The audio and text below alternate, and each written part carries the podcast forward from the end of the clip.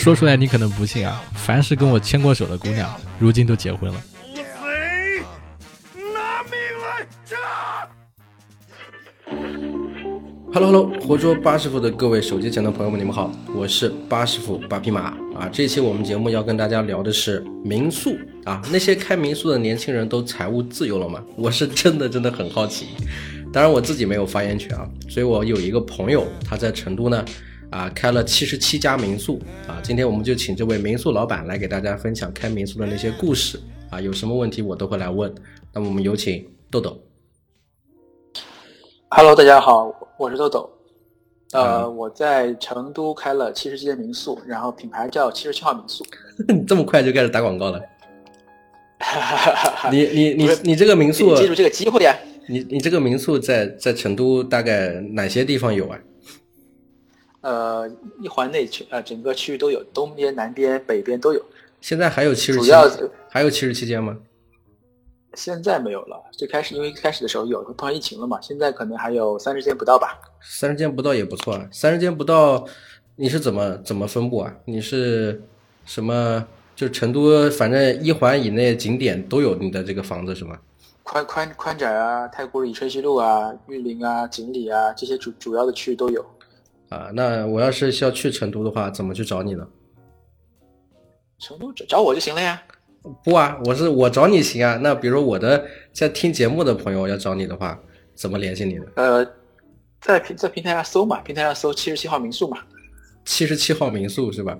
那那我77 house 也可以的那我的那我的粉丝就是说是活捉八师傅的听众的话，是吧？或者是说是八匹马的这个粉丝或者八匹马的朋友的话，是不是能给能给到一些折扣？打骨折，打骨折是几折是吧？你不要给福利 是吧？不给福利的话，我给你做这个节目有什么意义？是不是？啊、这福利肯定有的嘛，九九折嘛，对不对？九折？你你最贵的房子多少钱？最贵的六百多吧，六百多，六百多九折是多少？六十多，七十块钱吧，七十块钱一顿饭钱是吧？啊，那我、啊那我觉得那我这个节目还有点意义啊。那必须的嘛那。这样，那豆豆，那个我我我跟你认识是什么时候？跟你认识是一五年还是一六年的时候认识的？应该是一应该是差不多一六年吧，一六应该是一六年，当时当时我还做自媒体吧，啊，对你那时候是做艺术类自媒体，我记得，然后我是做影影视类自媒体，但是我很奇怪的就是为什么一七年之后，就是你莫名其妙的从一个艺术从业者突然之间就变成了一个微商，就朋友圈里面发很多你的那些民宿的广告，能够你能给我讲一讲吗？解解惑，我就搞呃这个这个搞清楚。不叫微这这个不是微商吧？这个我是实体啊，微商是没有实体的，我是实体从业者好吗？我是响响应国家号召的好吗？我知道，我就是觉得莫名其妙，就是在自媒体最火热的那个时间段，一六年嘛，一六年、一七年自媒体最火的那个时候，然后各种的这种大号被各种投资机构，比如说去投资、去融资，可以说是非常热的时候，你突然之间 就是逆逆流逆流而上，突然之间跑去跑去开民宿了，我当时都懵了，因为我这个圈圈子里面还没有说哪个人做了自媒体换行的。那你能跟我讲一讲吗？就就当时是怎么想起来要做民宿的？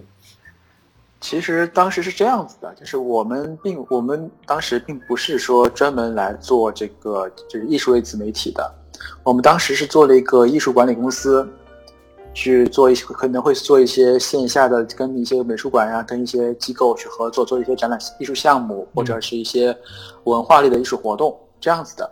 然后我们看到当时，因为我们当时那个其实我们这个领域可能比较狭窄吧，偏向于当代艺术这个方向。然后当时呢，我们就做了，就是做这个做了这个事儿之后呢，但是发现圈子里边的媒体都比较狭隘，都比较沉闷，所以我们就自己又把又做了媒那个自媒体这么个事儿。然后就因为通过自媒体认识了很多朋友，认识了很多，其实有一些更多不一样的视角。当时所以为什么说这个是根，就是其实我们当时还是扎根于实体的，做一些线下的事儿，所以自媒体只是我们顺带来做的。那你还是没讲到你怎么怎么去做民宿的呢？怎么想起来接触到这个呢？呃，这这个这个就涉及到当时我这是我们的主要业，当时主要的业务是做文化艺术的活动展览嘛，对吧？然后我们就跟国外的一些机构有有有有时候呢会产生一些合作，然后我们去国外去做项目的时候，带着一一大呼啦啦十几二十个人，如果你去当时如果说去找国外的那个酒店很贵嘛，嗯，那你们团队所以你们因为本来因为本来文化一类艺术活动的经费其实并不是特别充充足的，就是能省就省嘛，所以我们就在 Air 当时的那个 Airbnb 国外主流的民宿平台嘛，嗯，去订预定那个民宿。那是几几年啊？呃，一五年一五年初吧，一五年初啊，也就是第一次第一次第一次用是一五年初的时候。啊，就是一五年初，你你做艺术相关做展览的时候，去了国外就已经接触了民宿这个行业了，就等于对对对，那个时候对当时你们住的民宿怎么样呢？当呃，就就是用震撼来形容，特别特别震撼。震撼当时因为是在，对对，特别震撼。当时是在那个法国的那个普罗旺斯一个一个小城市里边，嗯跟当地的一个艺术机构合作嘛。然后我们去了之后呢，订了当地的一个庄园。啊，你们住了庄园是吧？那不比酒店爽多对了？对对对，对对对，当呃就是具体面积我忘了，反正但是它那个庄园有三百多年历史，嗯整个房子外墙是石头造的，是块堆起来那种。然后我们住进去之后，整个人都呆了，整个人都呆了，你知道吗？就是嗯他们房子里面的家具也好，还有什么装饰啊，包括一就是哪怕一小本那个圣经，都是三就是他祖上传下来的那种。我能不能理解为是因为国外有很多这种这种古堡城堡，它管理费非常高，拿了遗产之后，然后交不起管理费，所以所以做做民宿来支撑它的这个呃，担。他不是它那个不是它那个不是不算古堡，就是它就是一个装，就是一个独栋，像类似于大概我看是应该是三层，相当于我们国内一个别墅嘛，然后然后有个院子，嗯这么个概念。哦 OK，然后独独栋的，对对对，它不算古堡那种，不还没到那古堡那种级别。然后它就是，但是产权是个人的。然后当地政府呢也比较鼓励这种旅游这种对外出租的行为，因为当当时那个城市是欧洲三大音乐节的那个举办地之一，啊 OK，就旅游旺地。对，所以旅游旺地，所以当地政府也鼓励这种行为，所以他们当地很多人做这个。然后因为当地，因为你也知道，欧洲它对那种建筑的保留会比国内要好一些嘛，嗯不像中国的建筑。你们多少人去就是的？保留是，当时二十多个人吧，二十多个人，二十多个，人，人均多少钱？人均我记不清了，可能也就四五百块钱，五百块钱左右吧一你天，这欧元还是美元还是人民币啊？人民币，人民币，所以算下来是非常划算的。而且游泳池嗯都游泳池，还有什么就是带早餐，然后还有就是，反正整整体是非感感觉非常舒服。当时我就想说，哎，我在国内要是有这么一个，有这么这么一个地方能让我做这么一个项目，我就觉得很就是当时就扎就是有那个关于民宿的种种子就开始有了。啊 OK，那那你是一五年初，你是一七年去搞民宿的，那这这中间过了两年时间啊，怎么那是什么原因突然之间一七年就转行了？呃，也不算，其实嗯，怎么说呢？这个就是有一点个人个人原因吧。嗯，什么原因？因为当时也也是也是因为工作的原因去了成都，来到这来成都了嘛。来成都之后，也是来这边做一个展览，嗯然后在这边从筹备啊到上这后面整个运营什么的，大概有将近一个月的时间你做什么活动一个多月？做展览呀、是是还记得是什么艺术类型吗？是是什么这也是当也是也是当代艺术当代艺术这一块的，啊？你因为涉及到和和和和这边的一些艺术家的沟通，然后是作品的选择、一些方案等等一些筹从筹等于是从零开始筹备到到最后落地，整个差不多一个月。那你们当时就几个人一起？呃，成都这边就比较少，我可能就是两三个人，然后我这边就是等于两三个人小团队嘛过来的。因为成都这边，因为就艺术家是成都本地的嘛，所以你们在成都待了一个月，然后住了一个月的民宿是吧对？对对，对对对，住了一个月民宿，然后跟当当时的民宿老板就沟通的比较好，嗯聊的比较来，聊的比较好，对，嗯然后就觉得哎，这个事儿也是正好，因为正好让我看到了民成都民宿成都的这个做民宿的可能性，嗯然后就留下来之后就开始跟他一起做民宿。啊，你就跟民跟你当时住的那个民宿的老板一起合伙做民宿了对对对对，啊？你当时投了多少钱？当时几十万吧，投了几十万。那那民宿老板跟你一起，一人投一半是吗？嗯，他少一点，因为他前期他有他有他有那个积淀嘛，他有一些他等于是他把房子拿过来嘛，我们算一起合伙嘛。啊，那后来呢？后来原来是就是说了嘛，有点个人是从合伙人变成了一家人嘛，是什么意思？我就不清楚。就就是就是现在成了我老婆了嘛。呃，各位朋友们，啊，这其实是个励志的故事啊，这这就你开民宿是假是吧？你泡妞找老婆是真。呃不不不，还还还是做民宿，还是做民宿，只是志同道合，然后成为了一家人。啊，就是你先去成都出差，然后见色起意，然后这个，然后拿资金诱骗入股，一人一半，一起创业。创业过程中，你先给了几几十万，然后再结婚。你这算盘打的可精。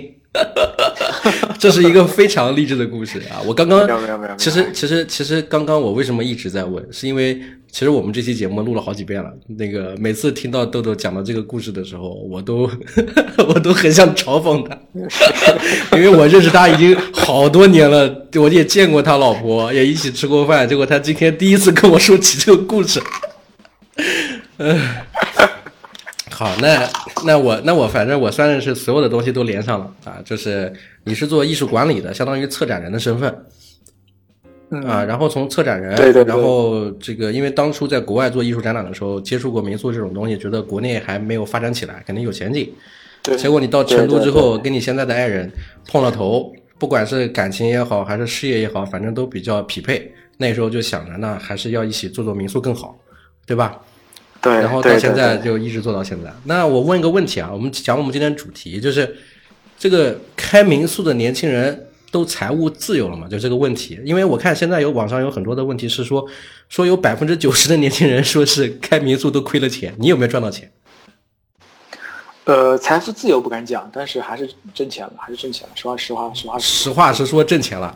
你这期节目可是要分享给你的这些房客的，你你你告诉他们你挣钱了，你好意思？那是是这个是事实嘛？就是我们提供我们匹呃跟我们利润匹配的服务嘛。这个挣钱是正大光明的嘛，你我们又不是偷工拐那那能简单能简单说说赚了多少吗？比如从你一六一七年开始，一七年大概就这么说吧，就是第一年我们就买了一辆 mini，然后第二年呢换了和换了一个叉三，呃，就是每年有个几十万，而且越来越好。对对对，一七一七年、对一八年、一九年、一九年、一九年那时候你是有多少钱？有七十七间了。将近将近七十七间。那时候其实我们当时叫七，当时为什么叫七七七七 house 呢？就是两个阿拉伯数数字七嘛，因为我我媳妇儿有一个字是齐，所以起起他的谐音，他小名叫琪琪嘛，就七七七七 house。啊，原来是这样，我又又又又吃了一顿狗粮啊！哈哈哈哈！什么然后旗啊？哎，呢那个是什么旗？我比较好奇，是那个字怎么写就？是一个王字旁一个其一个王字旁一个其他的其。啊，所以七七 house 是这个意思叫。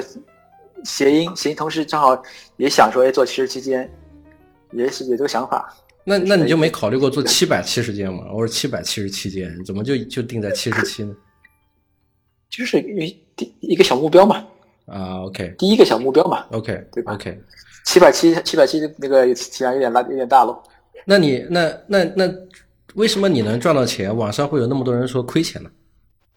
我觉得还是跟进入的时机有关系吧。早年我觉得他们早就是至少在我们就是我接触的这个圈子里边，早年做的早的基本上都挣钱了。都是成都圈，是成都圈还是四川成都圈，成都成都成四川圈太大了，四川圈它四川圈它那个民宿的那个产业的形态不太一样，有乡村民宿啊，城市民宿，而且其实四川它是一个发展很不平衡的一个省份，就除了成都，它有点有就是成成都人开玩笑叫成都省，因为成都经济和四川经济是不不匹配的，哦，OK。所以产所以产品形态也不一样，所以我们聊就只就是聊聊成都，对。那你能简单跟我说说有哪些产品形态吗？就是呃城市民宿嘛，就是大分的话就城市民宿和乡村民宿，乡村民宿就成都周边的，还有景区的，像、嗯比如说像成都成都以外，基本上都是那种客栈啊、城就景区民宿这种吧，哦，OK，你们这种是属于城市民宿的一个类型。城市城市民宿对，就是在成就是在成都主城区的公寓啊或者住宅里边。啊、那就是那那那哪个相对来说比较好运营一些呢？嗯，这个看个人吧。我从我的角度啊，从我的角度，我更喜欢运营来城市运营城市民宿，因为城市民宿更稳定一些。啊、这入住率怎么样？就是他们他入住率，我们入住率还是可以，还是很好的。它是这样子，就是像他们有我我可以这么说，就是有可能你看到的很多说做民宿的说亏钱的，里面有一部分他们是做那个乡村民宿的，还有一部分呢是进入这个市场进的时机不对的。乡村民宿，你是说在景点，但是景点它有的时候不一定有人，它不稳定。景点的淡旺季太明太明显了，就是它淡旺季淡旺季怎么分？就是就是旺季的，就是旺就是旅游旺季，比如像夏天啊，嗯像冬天肯定就淡季嘛，对不对？冬春有有有的时候春冬，有的可能春秋冬都是淡季，只只做一个夏天，有的可能是。那成成本呢每？个旅游成本很高啊，成本比你城市民宿高呀。啊，旅游景点那种偏远地区的那个租金反而比城市的高。呃，不是租金，是它的自筹建成本。筹建就什么意思呢？它它租金低，但是它筹建成本高呀。嗯，什么是筹建成本？它盖它就是它盖房子呀。啊，那那我找一个，比如景点边上的这个老宅子或者什么的，重新装不也一样吗？不是，那那成本也高呀，也很高呀。你起步没有一百万搞不定的呀，你是说至少一百万。装修是吧？装修就是装修啊，翻新也好还是什么也好，你要做的有风格有特色，你就得一百万是打起步啊。那你城市城市的话呢，就是城市民宿的话呢，两三万就能搞啊。城市民宿的装修成本，就是筹建成本一两三万就可以两三万都可以啊，啊。就这看你的设计设计能力，一看是看一个看设计能力，还看还看它房子本身的程度。如果有有些是那种精装房，你精装都不用做了呀，嗯这精装钱都省了呀，对吧？然后你的投入成本很低，门槛很低，啊，也就只但这个也这但这个也也有就导致我刚刚说的第二个，就是他们有些有些导致那个地方的房租偏高了，他们就挣不到钱了。啊进入的时那时时机晚了，你是指什么？因为我现在身边也有朋友在在做民宿，然后都是新手，嗯，现在是开民宿晚了吗？嗯？就每个时期都有合适的地方，看你选择选的是那个地点对不对，是不是这个地点的合适的时候？就是它是这样，就是呃，我举个例子吧，就是在成都这边，我们在那个宽窄巷子附近嘛，嗯。有这么大概一些民宿，然后我们过来的时候，房租是一千五到一千六，嗯。然后我们现在我们因为我们签合约都签很长嘛，五年、十年这样签，就导致现现在他那边的房租已经是两千二左右了。嗯嗯嗯嗯。嗯，就是我们在房租这块至少就是有这几百块钱优势，在就是说在行情好的时候，大家都挣钱，其实无所谓，你可能就是你进来，哎，觉得哎，反正我能挣我能挣得回来都行。但是，一旦行情不好的时候，不稳定的时候，这个这么几百块钱的差距就非常，就是对经营者带来的压力就非常明显了。呃，那你能比如说，那你能给新手开民宿的话，就是有一些什么样的建议，就有一点实际意义的？呃，实际意义的，我我我只能在成都这个范围说，因为全国太大了，每个地方不一样，而且我只能说一下，就是城市民宿这一块。可以乡村民宿其实对对对，乡村民宿有了解过，但是没有具体涉及，所以也我也不好太说太多。嗯城市这块呢，我就说一个就是选址，选选的地方。选址，选址一选般一般建议选在哪里？从传统意义上来说，可能就是说一定要选那些核心区域嘛，对吧？嗯就是好，比如说像成都什么太古里啊、春熙路啊、宽窄巷子呀、锦里、玉林啊这些地方。嗯。但是呢，但是现在在这个竞争激烈这么激烈的情况下，就是像像你我们现在所知道这些所有的这些已经成熟的区域，嗯。你想要挤进来，嗯。然后想要脱颖而出，嗯。你的你花的精力、花的成本，可能是人家是我们这些先就先进来的人可能三倍以上。你说的三倍是指什么？是指装修成本，还是就是还是装修租金？这就这这是整整体整整体一个概念，就是租金也好，还是说整体嘛，装租金、设计风格，还有你的经，就是你选址的经历，就是你找房子的精力，因为好房子基本上都被被被就是都被拿完了呀，它这个属于稀缺资源啊。现在成都做民宿的有多少人？嗯，多少人我太多了，我是这个反正几万个，至少几万以上，上万。那就每一个片区基本上都能搜得到，是吧？就光这个民宿，对，对对对，基本上是饱和的。成都是全国民做民宿最激激烈，就是竞争最激烈的一个地方。你们你们均价现在多少？就是或者说你们就意味着这些是这样，就是在你在成都，如果你的房子受欢迎，你这个房子复制到全国都没问题。啊，那那那怎么才能让你的这个房间受欢迎呢？就是看能力了呀，就是看就是运营者设计啊，还有你的这个定你你账你的账号运营能力，还有你的服务那三位一体的嘛。那那那那你能你能你能说一点吗？比如说说一点你的这个诀窍，比如说你们服务好在哪儿，跟别人不一样，或者说你们的这个特特色。其实呃，其实其实是这样，就是他我呃民宿这个行业是一个低门槛的行业，嗯刚刚我也我也说了，就说你装修花个两三万也能做，花个几万就是花个十几万也能做，那就是关键就在于说你能否踩准你所要想面对的那个客户群体的需求。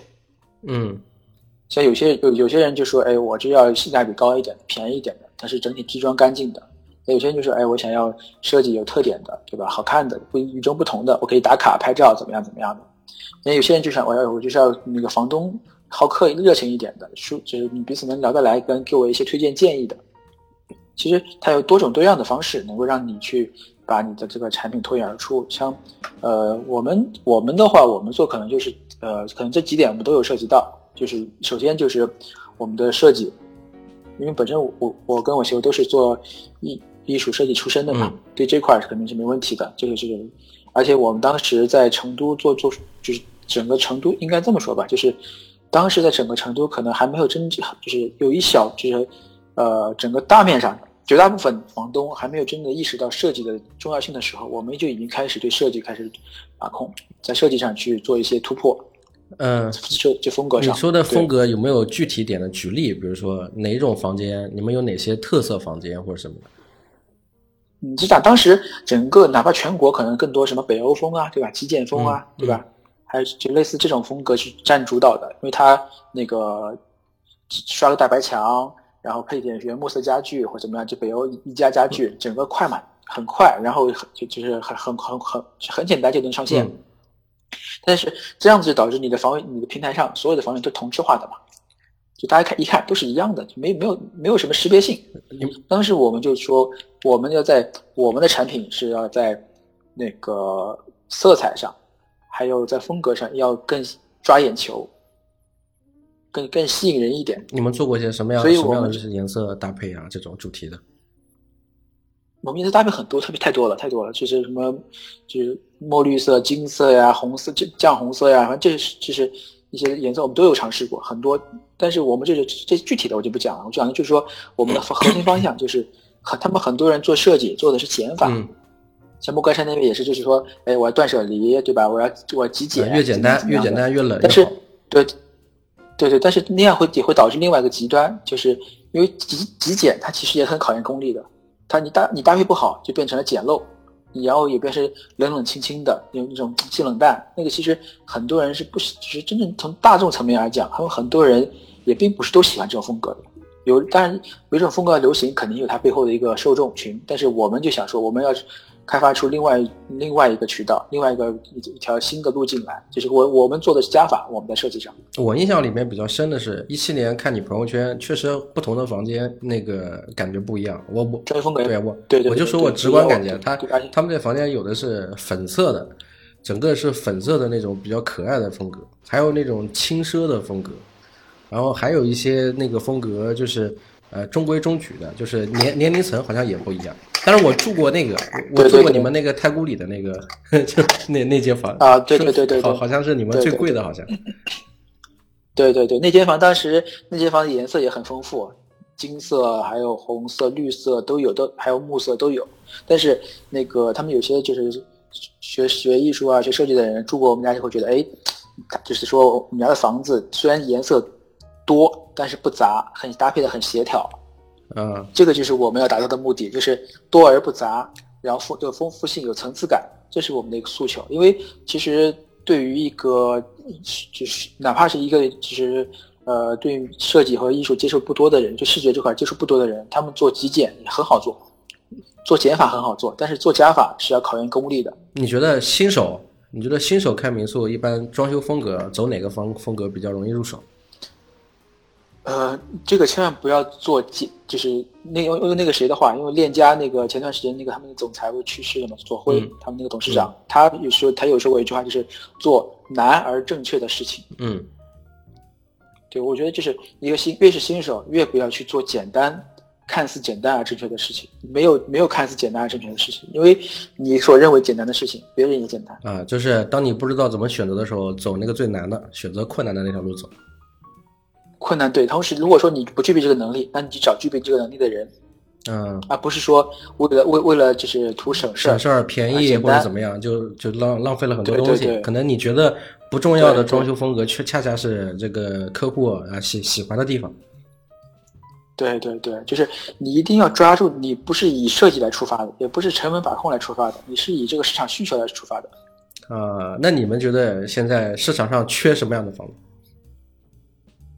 不缺，什么风格都不缺，什么风格都有。呃，就成都现在没市场，这百花齐放。你就我所以我说你在成都做一个房子受欢迎，你在全国都受欢迎。啊、全国没有一个城市像成都一样嗯竞争那么激烈，风格那么丰富。那那哪怕异域风，摩什么摩洛哥呀、什么异什么什么山山洞啊，什么柴那个叫柴记还是什么呃那个什么那个什么那个风格，各种各样的风格，什么都有。是不是是不是也是是不是也是因为成都它城市圈本身就有很多景点，呃，跟这个没关系，可能成都更多很多有很多设计师有关系。成都有很多设计师有关是吧？那不是说有很多外来对外来旅游的人经常过来？是，但是你要提供这么多产，那按按你这么说的话，上海、北京也有很多旅游的人，为什么上海、北京没有这么多丰富的产那个形态的设计呢？那因为成都这个城市，我是觉得这样子，成都是全国在国内对设计认可度最高的一个城市。啊，OK。那我们下一个问题啊，就是我们今天主题还是在说这个，就是做民宿的那些年轻人都财务自由吗？你是说你前两年赚了钱？那像二零二零年，像疫情期间，我知道旅游行业是重创，是吧？携程老板都出来做直播了，就是缺钱。那你你们怎么样？就是民宿这个行业呃，基本上把前两年挣的钱全给吐出来了，全亏完了，什么意思？什么意思？那你不还有车吗？你不还有 mini 跟那个车也卖了，车？也卖了，车也卖了，啊，你你一七年、一八年、一九年赚的钱基，本到就二零年的时候基本基本上亏完，这一年基本上亏完。全部亏完，有这么惨吗？有有真真的有真的有，你想到从二零年从一九年年底的时候，二零年二零年初，就整个就整个整个整个全国都是停滞状态啊，人没有那也没多久啊，那不也就三大概也就三个月到五个月吧？是，但是你体量大的时候，你的房三个五个月的房租是很很很大一笔资金啊，就现金流是很要需要很大一笔现金流来支撑啊，资金周转啊，房租啊，对吧？啊对，是一个很大的一笔，嗯就是你可能一套两套可能没这感觉，你当你几十套的时候，这个概念就不一样了呀。你们当时房租怎么结？你不是签签的什么三年五年合同吗？是是就是按季季度付嘛，押一付三嘛。但是我们还有装修，就疫情前我们还装修了呀，啊，就是你们是按季度付，不是按年付的不。是按年付。城城市里面基本上是按季度付，顶多半年付。对，这个其实所以当时疫情，所以当时疫情五个月、六个月，那基本撑不住。撑不住因为电影行业都七八个月，我记得。对对对，是撑不住的呀，撑不可能撑得住。当时就是那个差就差点就垮了嘛，差点垮了之后想各种办法就自救嘛，想各种办法自救。这个这里面就得还得感谢我们的房东，还得感谢我们以前的一些房客、老客老客人的支持，确实是。因为当时是这样，就是他们怎么支持你？当时就是我们就想办法跟那些房东，首先是跟房东上协商嘛，就说能不能减租啊、免租这样子。他们有些就或多或少都会都就是给我们一些减免嘛，就让我啊，真的真的，因为真的会给你减免。真的，真的，真的有，真的，因为有有些房东他本身也做生意的嘛，就能够理解你的难处，所以就相互体谅嘛。对，像有一些本来说涨房租的也没涨，这段时间就是原来说，比如说几年涨一次的，因为疫情期，因为疫情，他们后面就说都都不涨了，很多就是很多很多这样的案例子，对。然后还有，这这是一个，就是房东方面给我们的支持，房很多房东给我们的支持，还有一个就是那个我们的房客，当时我因为嗯。我们就做了预售嘛，我们想就说从就是因为想也肯后面肯整个大方向大方向上后面肯定市场就是肯定会开放，然后大家肯定这个旅游需求也是有，我们就做了个预售，就是这未来这一年一年或者一年多内，你在你现在买以这个超低价格来买我们的这个房券，然后后面任意时间你过来住就可以，你这是以那个当你是以一个超低的价格来住。然后当时有很多那个很多我们之前之前的房客就住过我们就百分之九十吧，百分之九十是住过我们的客就是房客，然后就都买了个券，因为他们觉得真的非常超值，所以他们买。然后还还你们那个券价格价格高吗？价格不高，主要是是价格还行，主要是那个周期就是比如说呃四天五天这样子的，价格不高，价格很低，将近将基本上是原价的百分之二十五，就是等等于是三二五折甩卖三折不到，三折不到这个样子，对，就原价嗯三折，三折甩卖对对对，是就未未来这一年你随便的任意时间，除了除了那个大的节假日，你其他时间随便随便住随便来住的，呃，当时是全国各地的你的老的顾客来买吗？对对对，就全国各地的买的，对。然后百分之九十是老老顾客，然后百分之十可能是他们介绍的，因为他们就是住住过了，觉得你认可你的产品了，他们才有可能掏这个钱，并不是其实并不是说你真真的便宜他们就会买，你再便宜，其实便宜东西多了去了，你再便宜给他们都不不一定会买，主要是他们认可你，觉得哎，这个确实是在超值的一个价格，而且他们觉得成都他们以后肯定还会再来。成都也是一个他们吸引他们的城市嘛，他们觉得成都很好很好。那对，那那比那你现在七十七 house 现是有多少间现在房？现在三十间不到吧，三十将近这个月过完应该会将近有三十间吧，三十套三十套这样样子。最难的时候有多少间？你当时关停的时候？最难的时候可能也就十多，还剩了十多间吧。七十多间房剩了十多间。对对对。就相当于是房东能够通通情达理的，然后这个顾客能够有能够预售的加在一起。对对对，然后还有就是说，有我们撑了，我们撑了有大半年时间，有些实在撑不下去了，就没办法。什么时候生意开始好转的？就是成都的民宿。嗯，可能真正好转是从今年开始吧。今年，今年过完年，今年几月？过完年之后，过完年之后，从大概四月份开始，慢慢的有好转，能看到好转。啊，那你现在这三十多间是因为好转之后，然后慢慢的又开始重新开起来了？嗯，其实这样，就是因为这经过这次疫情嘛，就是可能就是你对这个原来我们其实做这这个这个很因为很好做，就就觉得你不管怎么做，利润都能回来，成本都能回来，就比较就是对资金现金资金流的把控并不是特别严格。然后因为这个疫情，然后让我学到了很多嘛，也经历了很多，就就是对现金流的把控啊，资金的周转各方面的就把控的更严一点嘛。然后我们现在采取的是和跟那些房东、跟业主采取合作的模式，就是我们不是直接租了，我们是采取分，就是合作分成的模式来做。合作分成，对对，是不是我我理解为是不是类似什么轻运营的模式？就是你们出品牌，啊，出服务，对对对，业主出房源，对对对，业主房房子装修你们来吗？装修也是业主出。就他业主的房装修也是业主，因为因为是他自己的房子嘛，他业主的房子，然后他出装修费，我们来帮他设计，把他打啊，就是你们主导，你们主导整个的主题，对对对对，主导服务，我们帮他把整个房，他这个房子闲置的房子打造成民宿，然后我们再把就是再帮他来运营管理，这样的一个方式，然后收益我们分成，收益能赚到钱吗？比如说我如果自己有房子，找你帮我做，肯定是比他长租要合适的。像有有比他长租对对有多长多长时间能回本？呃，这个就就是我们保守估计两年左右。保守估计两年左右。对对对。这个这个这个本钱是在哪里？本钱是他自己算估算租金以及他的装修费用是吧？对对对，装修装修费用是这样，就是像我就是很简单嘛，就是像那个我们其实应该是在北边吧，是有有有一个业主找我们合作，然后他当他的他的那个房子在周边，就他的那个小区的。正常的租金在两千左右，我们给他两千一个月，一个月，然后我们给他做成民宿之后，他他就是就是他每现在每个月收入收入应该是在看看，在六千左右，应呃不是。两千涨六翻了三倍，六千就不是他到手没有六千，就他他到手应该是在两四千左右吧，到手应该是四千左右，剩下两千多你们分成了，对对对。分成还还有还有成本吧，还有成本，还有运营的一些成本在里边。那那那我说我我问句实在话，就是你比如说我自己做民宿的话，这个这个这个得房就是这个入住率怎么保证？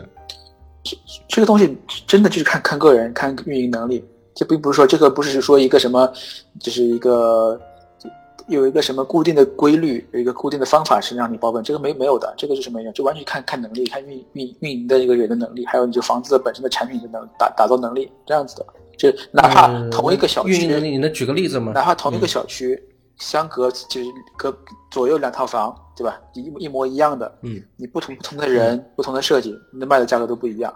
那那听你这么说，你们的这个服务主题跟运营能力都很强，优优势在什么地方？你夸夸自己的。嗯，用心吧。我觉得什么世世界这个世界上没有什么事儿不是用心不能解决的。还有经验，这个讲的太快了。还有经验的积累。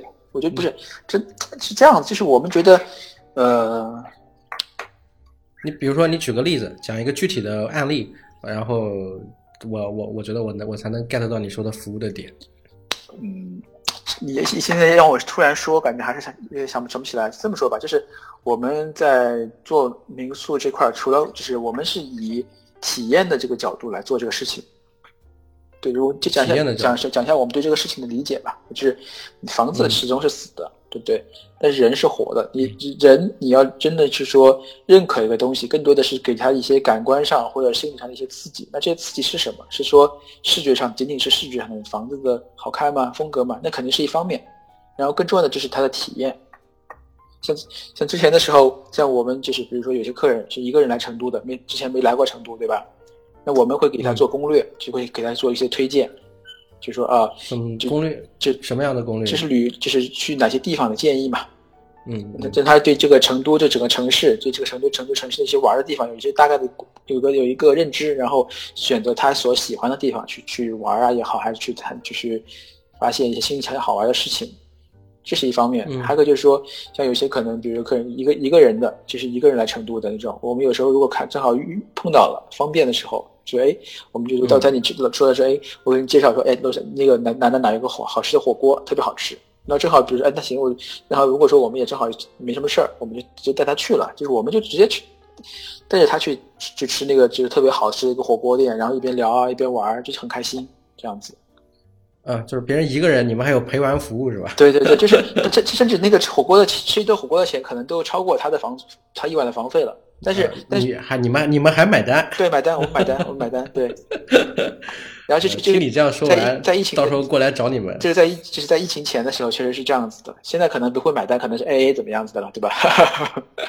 但是 哦就疫疫情前钱太好赚了，做民宿，这是你的给的总结是吧？对疫情后就就很困难了，就对需要整个大这个精细化管理了整。个大环境也不好了嘛，整个是就是房包括哪怕是你的售价也也低了嘛，利润也低了嘛，就没有就是呃需要更需要就是各个成本的把控需要更严格一点了，这个没办法的事情。那对那今年今年五一赚到钱了吗？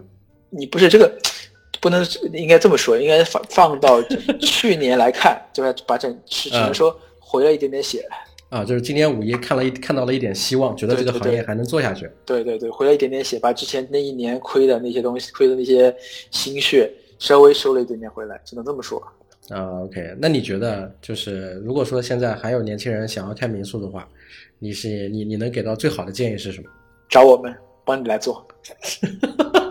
你这个广告打的太太直接了吧？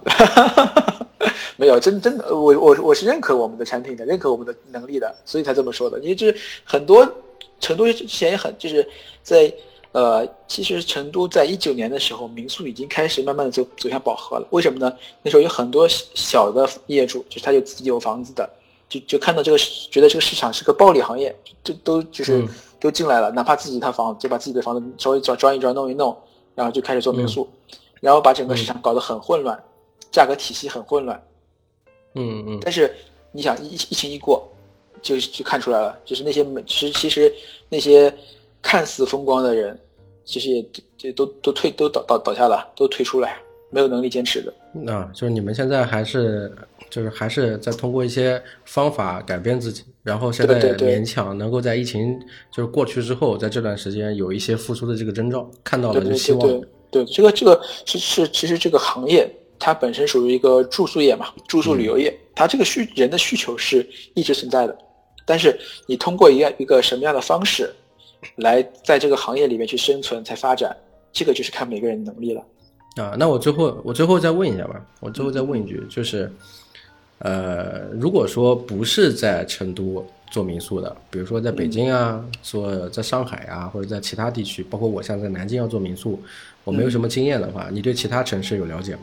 我们能够给你一些在选呃设计和选址上的一些建议，但是具体的的话，还还是看看你自己，因为管理具体管理上的话，我们可能确实目前还没有经验，还没有精力去做到全国去铺去铺，但是后面如果说我们发展到的话，也是可以的。比如南京，其实我是江苏人，我是扬州人，我知道你是扬州人，对对对对对啊所以跑到成都去了吗？嗯对啊、对啊、对啊、所以后面比如说南京，其实我也可以，我有有有有考虑过南京和扬州，我有考虑过。后面如果是真的就是再进一步恢复的话，去往国内的其他城市去复制我们的模式。那我可以理解为，就是听了我们这期节目的人，如果想开民宿的，可以通过节目私信，然后呃，我会把你的微信给他，他可以联系你，取取经怎么做民宿。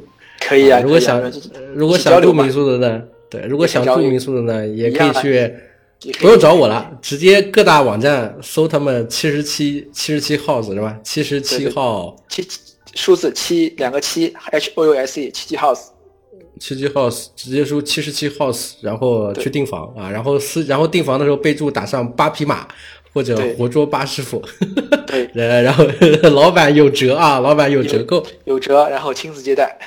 呃，好，那行，那今天我们这期就到这里啊。总结，听你总结下来，就是早年我们知道的那些开民宿的年轻人啊，确实是有赚到钱的啊。但是疫情之后，可能这种这种这种爆发性的增长可能就少了。但是更多的还是更专业的市场，或者说越来越这个市场民宿这个市场会越来越专业，就需要这个入行的人要入行的新人有一些准备了对对对，它现在变得越来越像集团化和专业化、团队化的发展。